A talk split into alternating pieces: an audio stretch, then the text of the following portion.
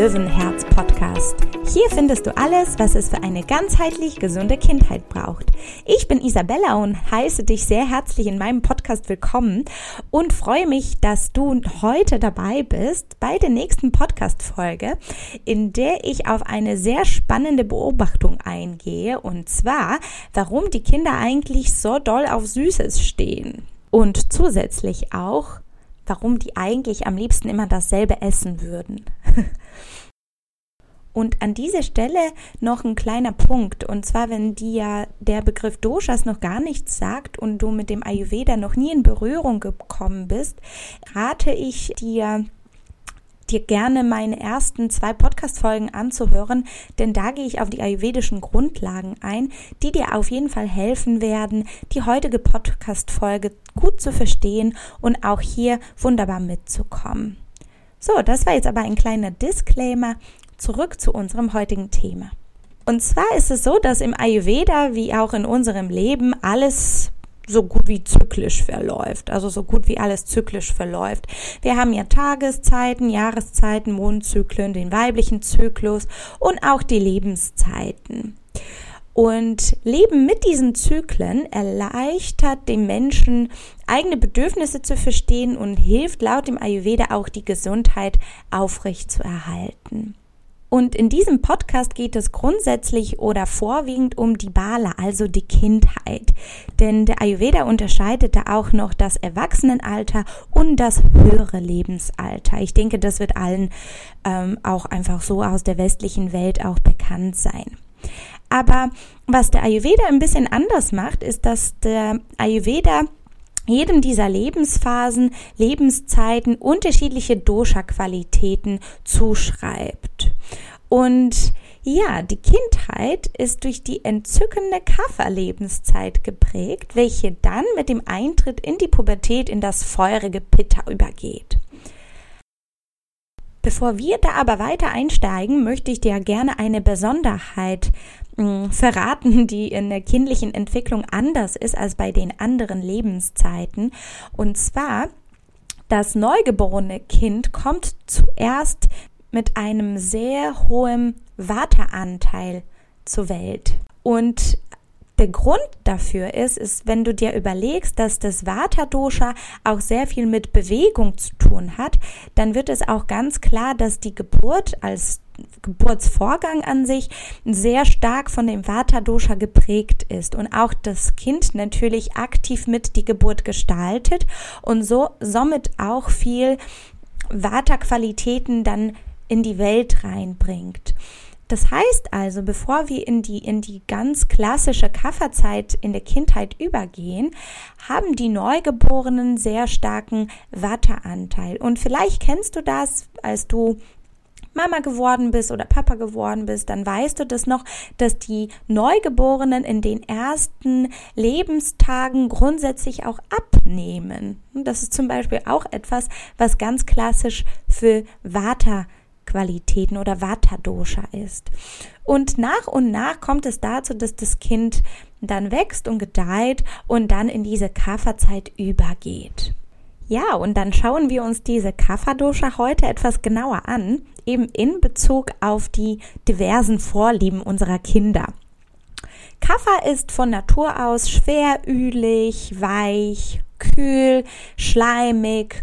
Vielleicht, wenn du es noch weißt, dass Kaffer aus Wasser und Erde als Elementen besteht, dann kannst du dir in Bezug auf diese Schleimigkeit eben das vorstellen, wie sich Wasser mit Erde vermischt. Das ist ja so, so eine Matsche einfach nur. Und äh, auch das brauchen wir in unserem Körper. Und Kaffer ist außerdem noch träge und eben auch süß.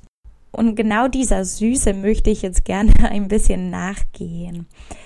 Ja, die Geschmacksrichtung süß steht im Ayurveda für Anabolismus, also Körperaufbau, Substanzaufbau.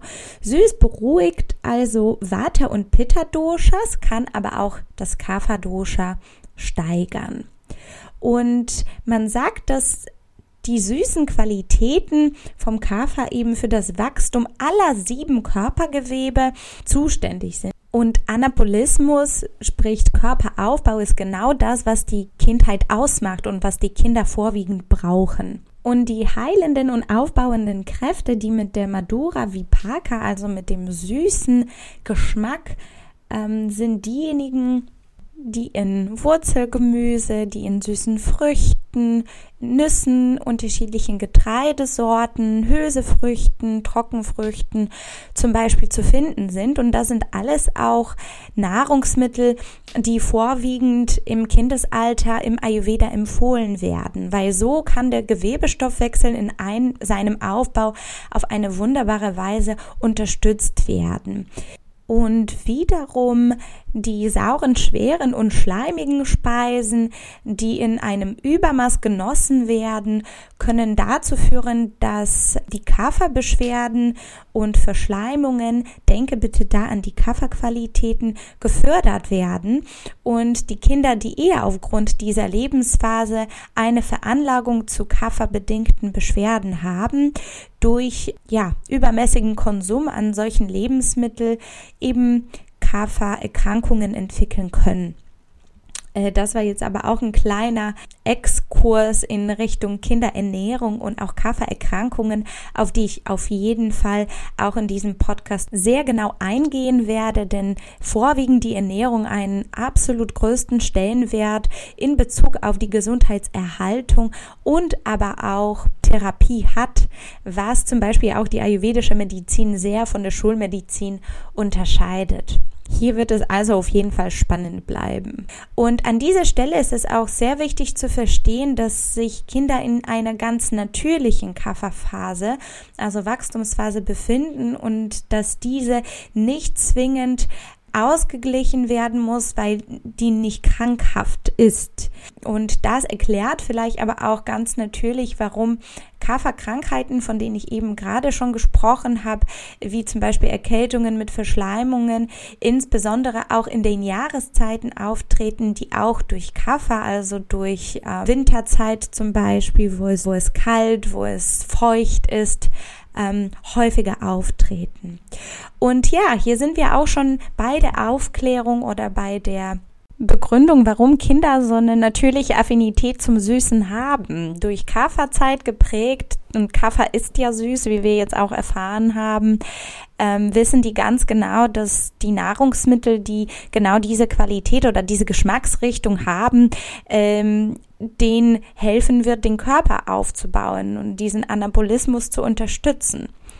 Hierbei ist es natürlich auch sehr wichtig zu sagen, dass es nicht um Industriezucker geht, welche auch schon laut Vasant Lad, also einen der Pioniere der ayurvedischen Medizin im Westen, ähm, ja, die Heilkräfte reduziert, weil Süßes der beste Nährboden für Pilze, Bakterien und Parasiten ist. Und auch zu viel Süßes durchaus Erhel ähm, Erhältung, Erkältung, Husten, Verschleimungen, schwere Gefühl, Faulheit und Fettleibigkeit hervorruft und und ja, auch wie immer geht es mir hier darum, dass sich das alles in Balance hält. Also es geht nicht darum, dass jetzt Industriezucker hier verteufelt werden sollte, sondern schlichtweg um eine gesunde Balance in der Ernährung.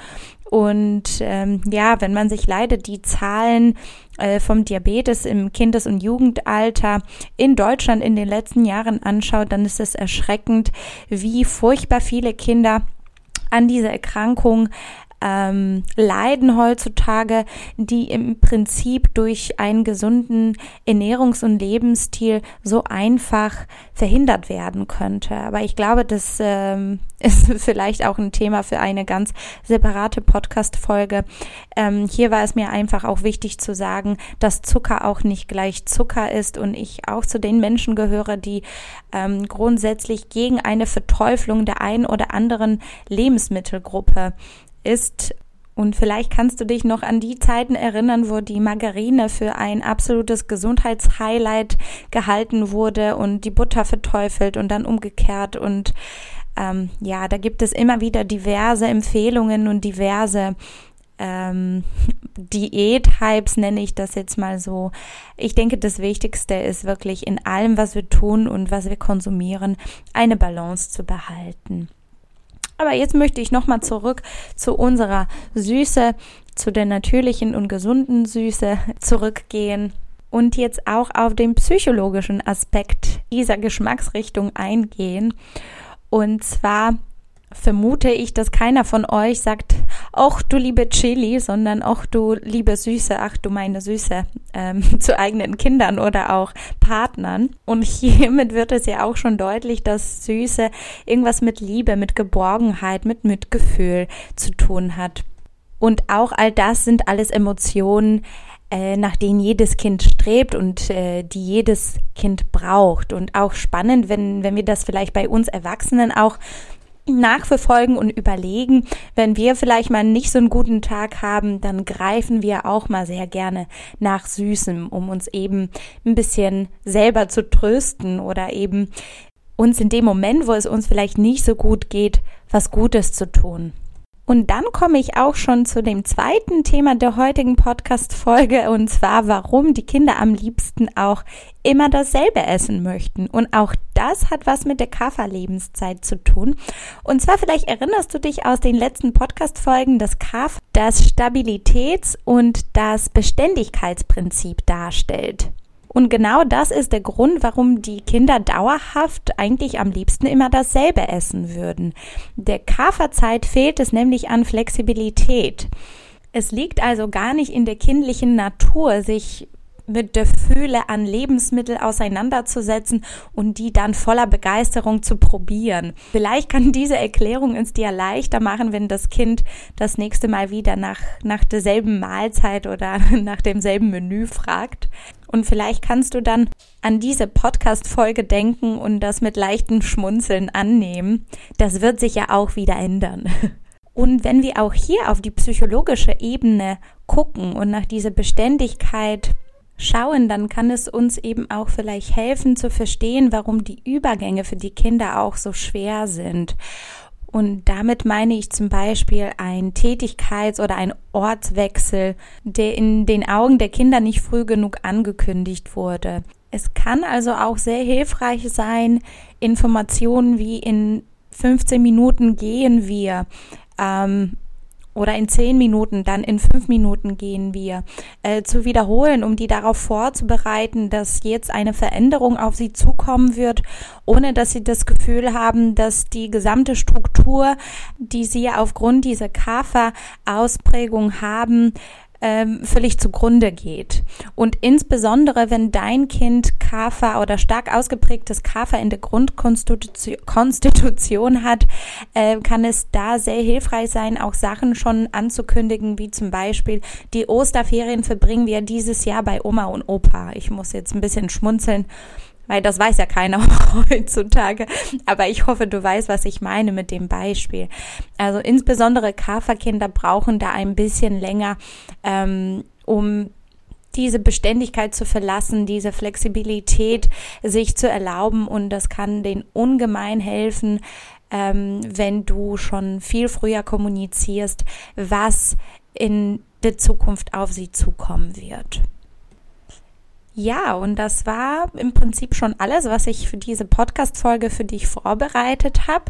Zusammenfassend, Neigung der Kinder zum süßen Geschmack äh, hängt laut dem Ayurveda mit der Kapha-Lebensphase zusammen, welche sich durch Aufbau und Struktur kennzeichnet und welche eben den Lebensmittel mit dieser Geschmacksrichtung zugeschrieben wird. Des Weiteren auch die Gefühle, die mit der süßen Geschmacksrichtung einhergehen, wie Liebe und Geborgenheit sowie auch Sicherheit, äh, gehören auch zu den Aspekten, warum die Kinder so gerne nach Süßen greifen.